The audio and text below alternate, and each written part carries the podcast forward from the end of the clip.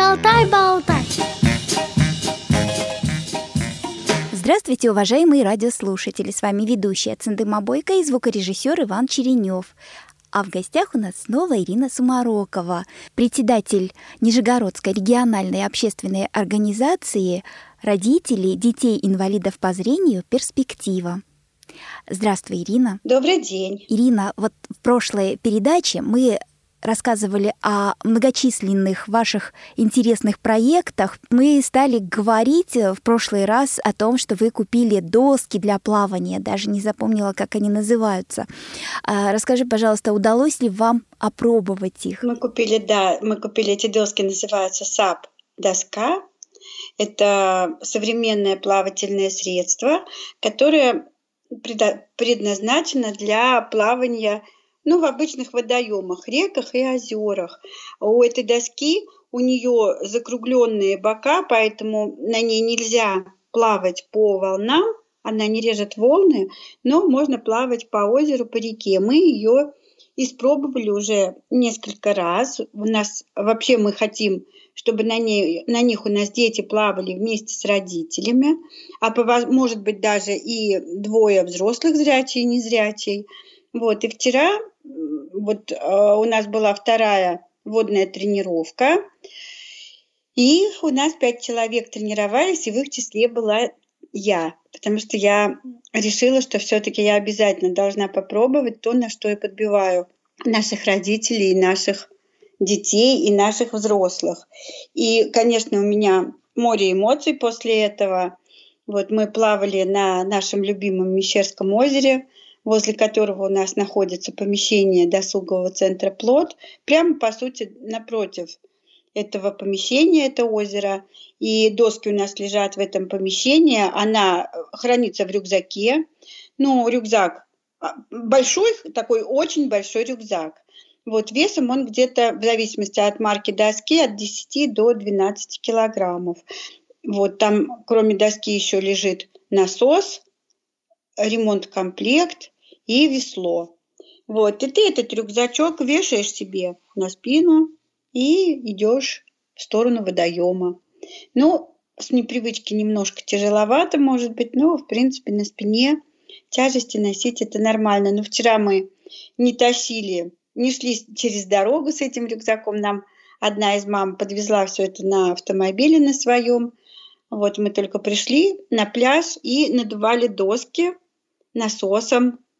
Потом вот на них уже плавали. Ну, наверное, самое тяжелое всего этого было надуть доску, потому что а, пришлось ее качать достаточно долго. Доска, она объемом около 300 литров. И вот это надо было закачать ручным насосом. А размер вот. какой? Получается, когда на надутом виде диаметр или там... А, значит, она, ну, она такая, у нее толщина есть, но толщина незначительная, где-то порядка, наверное, ну, 10-12 сантиметров у нее толщина. Это что-то типа быть. матраса получается? Ну, можно сказать, да. Длина у нее получается около трех метров. Угу. Ну вот в метрах считайте, если около 11 футов, то есть это получается 3,30 где-то. Угу. А другие доски 12,5. Еще больше. Это получается еще больше. Шириной она где-то, наверное, сантиметров 40, наверное, может быть. Угу. Или 50. Ну, то есть она достаточно широкая. Я думала, что я с нее буду падать, но у нас никто не падал, и я в том числе.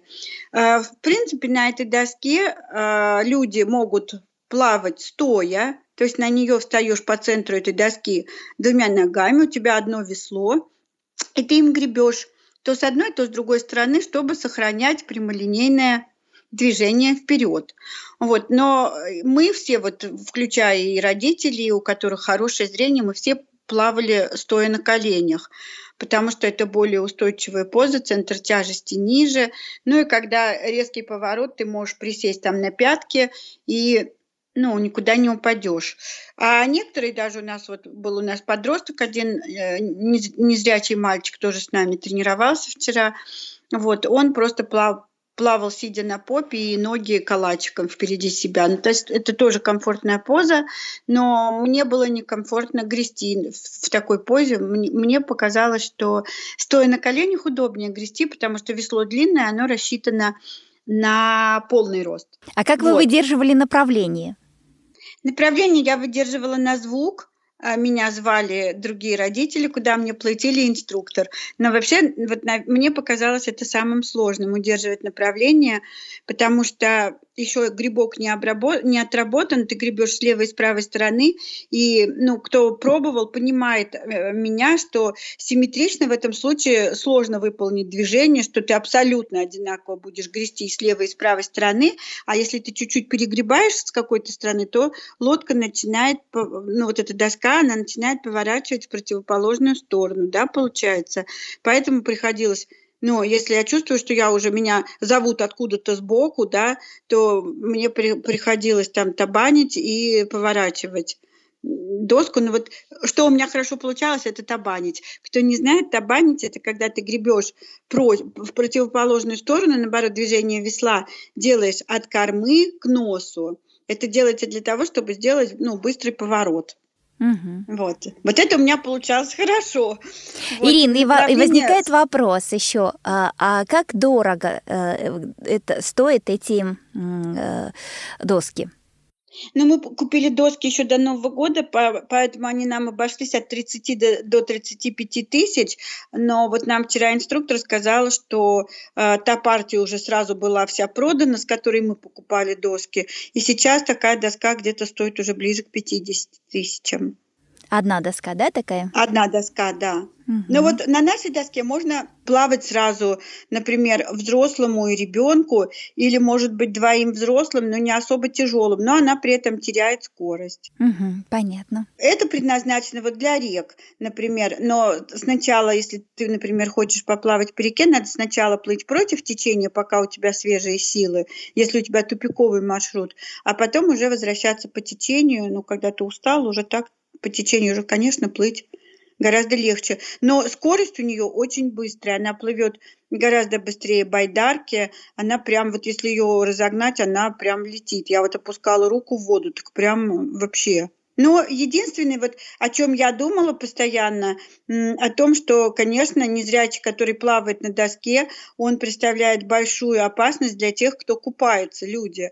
Потому что ну, если человек плывет там кролем или баттерфляем, да, ты его слышишь. Но если он плывет брасом, его можно вообще не слышать. И наткнуться на такого человека или ударить его веслом, э, в принципе, это можно. И я даже подумала, что было бы хорошо, если бы был какой-то знак, вот как есть «осторожно, глухой водитель», а тут какой-то знак, что «осторожно, этим плавсредством уплавляет слепой человек». Потому что ведь я вот когда плаваю, например, сама, да, в водоеме, я рассчитываю на то, что всякие там байдарки, катамараны, да, они все с глазами, они все меня оплывут, если что. Вот, а тут вот такой вариант, да, если... Но они могут человек... подумать, что ты сама отплывешь точно так же. Ну нет, они не думают, у них же скорость-то быстрее, чем у меня. И если я стою на месте, ну, если я слышу, что что-то гребется или плюхает такое средство, я просто зависаю на месте, и они, как правило, меня оплывают угу. потому что, ну, это их ответственность. Ну вот, и я вчера об этом думала, но просто в той зоне, где мы плавали, там купающихся мало, вот, ну а так, конечно, это вот тема, именно как вот избежать столкновения с купающимися. А но безопасность думаю, как тут... обеспечивается, Ирина, да? Извини. А безопасно а... сидишь в спас-жилете. Угу. И доска обязательно есть приспособление, которое называется лиш. Это такая, ну он похож на провод от телефонной трубки, вот такой вот спирально завернутый шнур, и ты этот шнур на липучке привязываешь себе к ноге к лодыжкам. Uh-huh. А другим концом этот шнур крепится к доске. Это для того, чтобы твоя доска не уплыла во время падения далеко, потому что если это река с течением, то понятно, что доска уплывет, и ты вообще имеешь шанс ее не догнать. И даже если ты просто в озере ну, срываешься с доски, падаешь, она на скорости, она на 5-7 метров от тебя уплывает вперед. Угу. И найти ее тоже, ну, поймать ее сложно даже видящему человеку. И тут техника безопасности такая, что если ты упал за борт, ты в жилете, ты никуда не тонешь, ты по этому лишу находишь доску и пытаешься на нее, сначала на нее кладешь весло, потому что весло ни в коем случае нельзя из рук выпускать, потому что оно в течение 10 секунд затонет. Угу. Вот, и это будет очень грустно. Поэтому ты сначала кладешь весло, там есть специальные резиночки, куда его можно подоткнуть и закрепить, а потом ты пытаешься влезть на эту доску сам. Но вот э, это не очень легко влезть на эту доску, потому что она переворачивается, если ты на нее неправильно влезаешь. Ну, тогда ты можешь просто плыть к берегу, а доска будет за тобой на этом лише тянуться и плыть за тобой.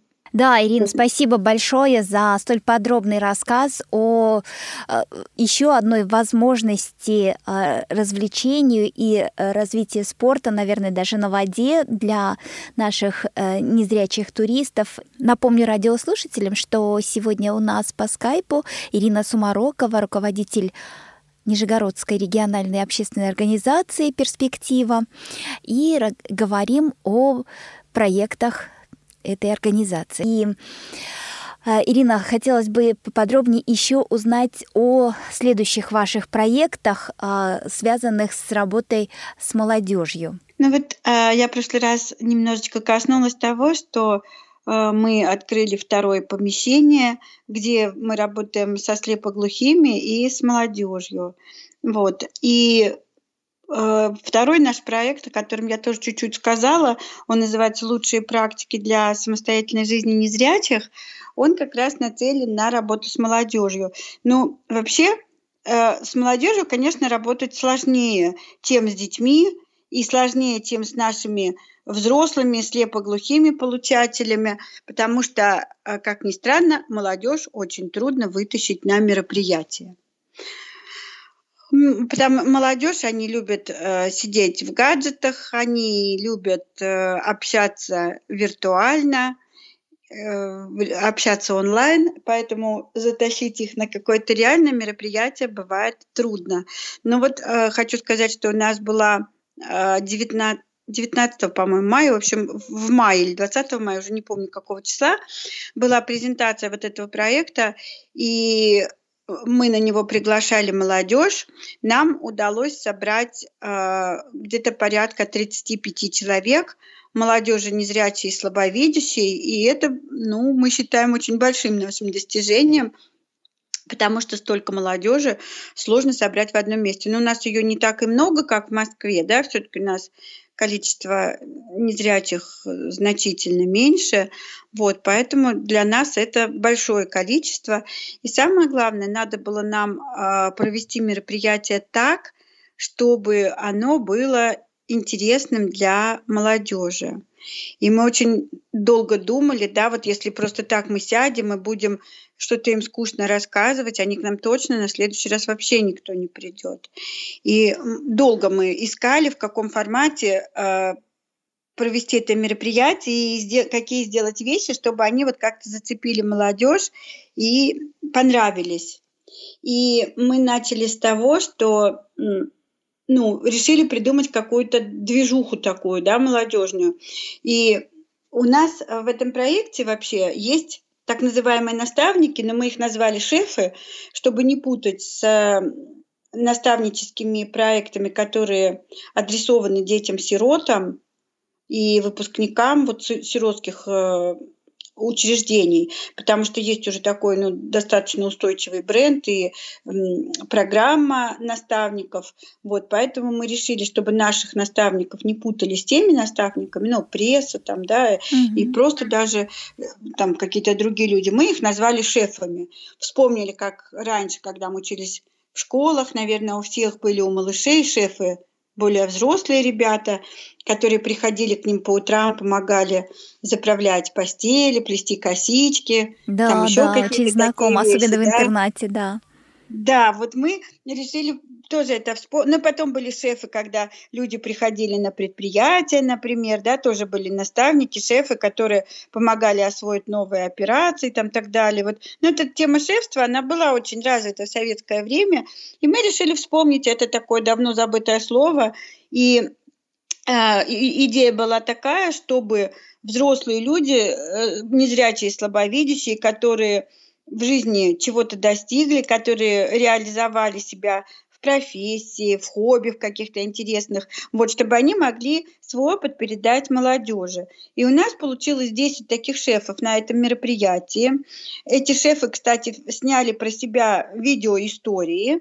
Они у нас скоро будут выложены на YouTube-канале.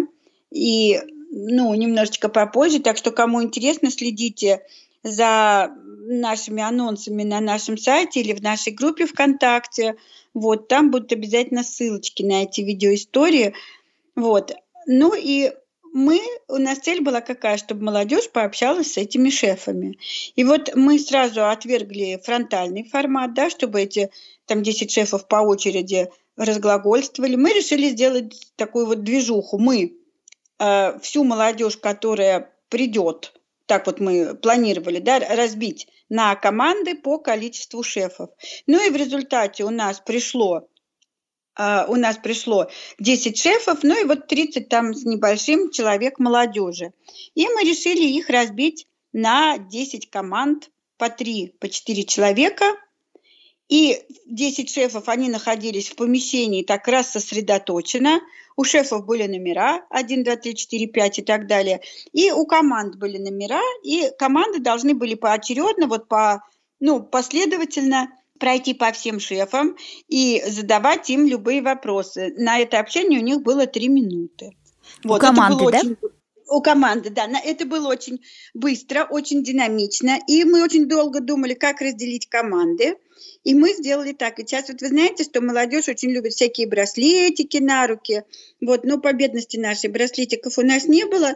Мы просто привязывали ниточки, хотя молодежь и это тоже делает. И, в общем, при регистрации э, мы потом, после регистрации, у нас потом прошла наша сотрудница и говорит, ой, я раздаю ниточки на руку, кому какую, у меня есть красные, зеленые, красные, синие и желтые. Просто были такие шерстяные ниточки толстенькие. И молодежь быстренько тут набросилась. И было очень смешно. Те, кто там сидели рядом, взяли там, допустим, две красненьких, да, кто с кем пришел, две синеньких. А потом мы сказали им, что, ребят, ну вот когда у нас началась вот эта движуха, да, угу. сначала была презентация проекта, ну, такая вот фронтальная именно. Угу. И потом мы немножко показали видео истории про наших шефов, они их все посмотрели, которые были готовы, которые не готовы, шефы сами там о себе быстро рассказали. Вот, но это тоже был формат вот трех минут буквально. Вот, а потом вот уже более подробное знакомство, и у нас э, ведущая объявила, что, ребята, вам надо собраться красный, синий и желтый. Угу. Чтобы в одной команде вот. разные цвета в были. В одной команде были разные цвета. Ну вот лишние, у нас там были еще несколько зеленых ниточек, там они уже куда-то добавлялись, да, но в принципе у нас там, по в одной или в двух командах было только по, по, по два вот этих, по, по четыре, да, остальные были по, по три. Вот, ну и они тут быстренько раз, разделились, и потом вот мы им вручили номера, и они пошли, вот первая команда, например, пошла 1, 2, 3, 4, 5, 6, 7, 8, 9, 10, пятая пошла 5, 6, 7, 8, 9, 10, 1, 2, 3, 4. Ну, а десятая, например, началась с десятого шефа, а потом пошла 1, 2, 3, 4, и так далее. И у нас был просто такой хороший, громкий милицейский свисток. И по свистку у нас заканчивались вопросы, начинался переход, и потом начинались следующие три минуты. То есть какой-то одна минута давалась на переход, чтобы найти шефов.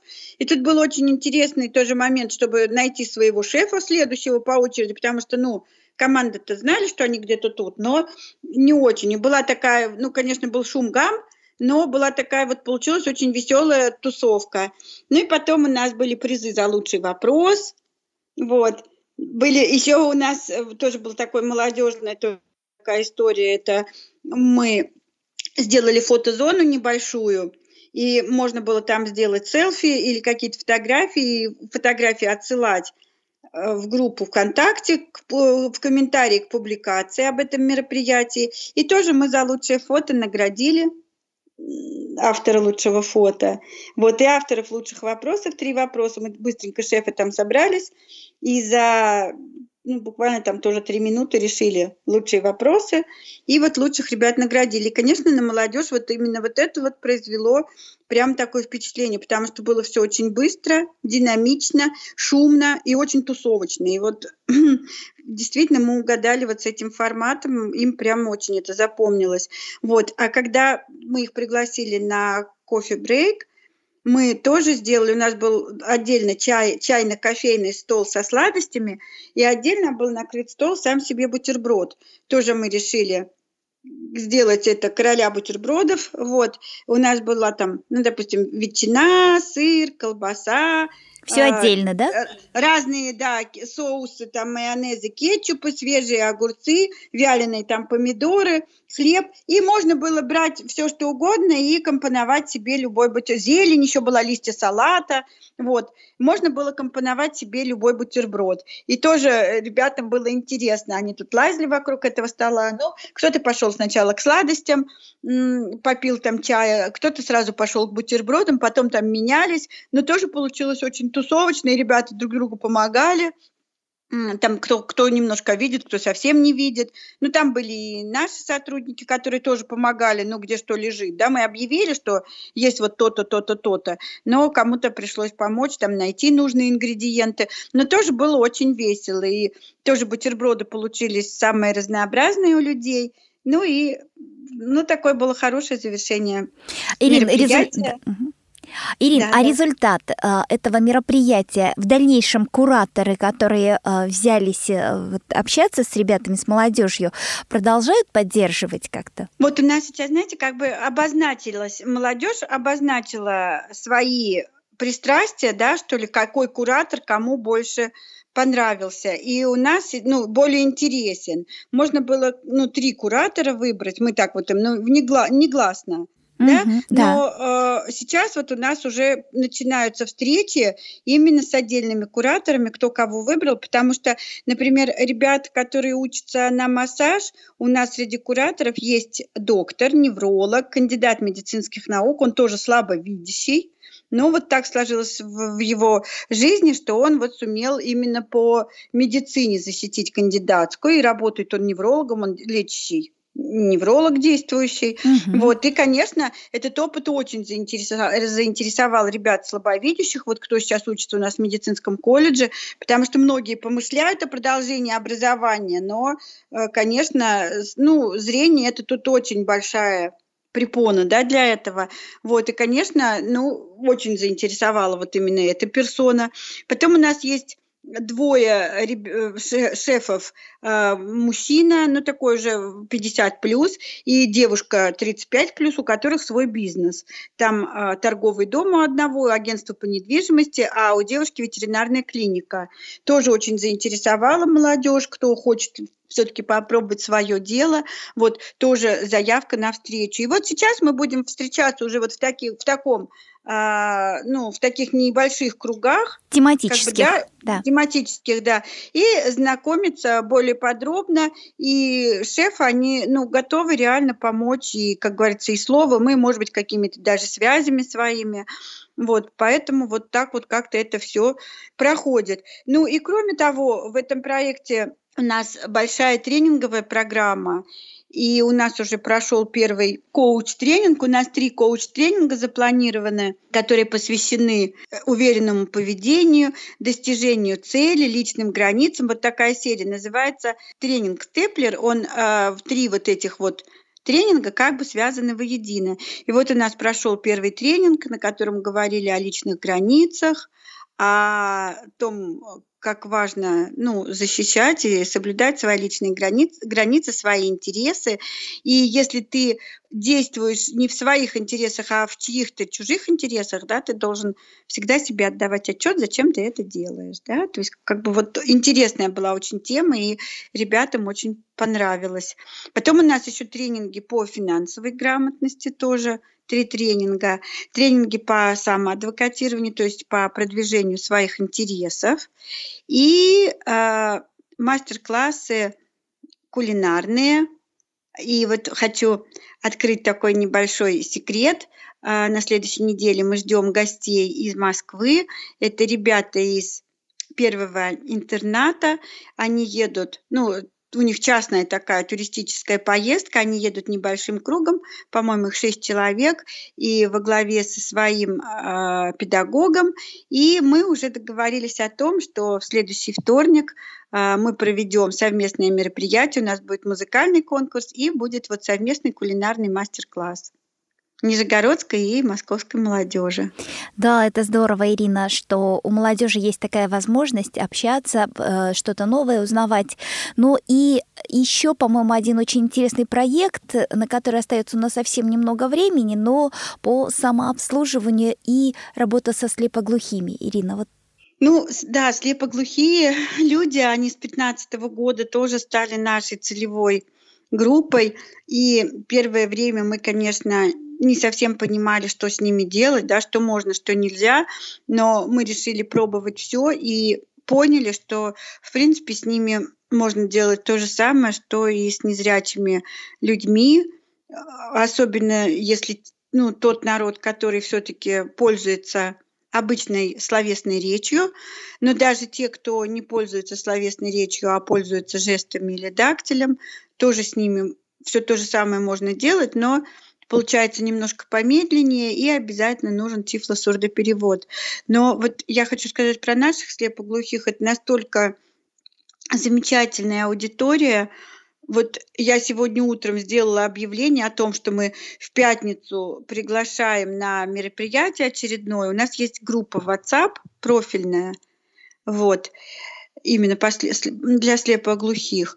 И мне уже часть людей написали, что да, мы придем, несмотря на то, что сейчас такая жара, несмотря на то, что там есть люди возрастные и есть тотально слепоглухие. Вот тотально слепоглухие, которые у нас не говорят и не слышат абсолютно, но муж с женой, пара супружеская, но у мужа есть маленькое-маленькое остаточное зрение, и он себе на планшете делает огромные-огромные буквы, и вот очень контрастные цвета, и он может читать вот таким образом сообщения. Вот он увидел мое сообщение – я его сделала вчера вечером даже, наверное, где-то, ну, около часа ночи. И вот он в 5 утра, где-то в шестом часу, он мне уже ответил, что мы приедем. Вот. И настолько это удивительно, на самом деле. Вот мы хотим сделать им мероприятие такое из серии «День здоровья». Мы сейчас такие мероприятия проводим.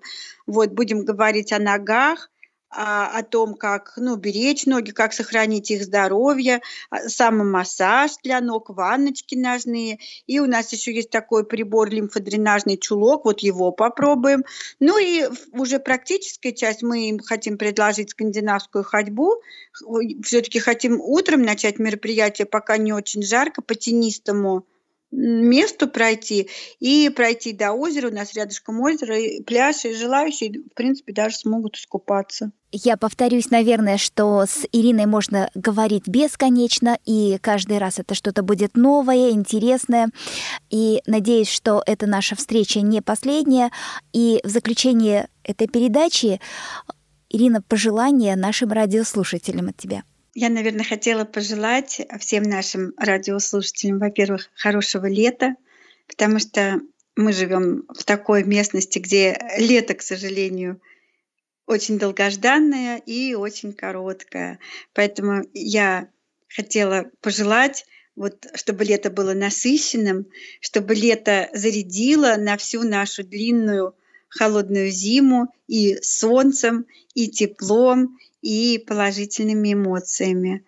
Желаю больше новых впечатлений и радости, чтобы она приходила к вам каждый день, и большая, и маленькая, и чтобы ваша жизнь доставляла вам как можно больше удовольствия и как можно больше всяких приятных сюрпризов. Ну и, конечно, будьте здоровы. Спасибо большое, Ирина.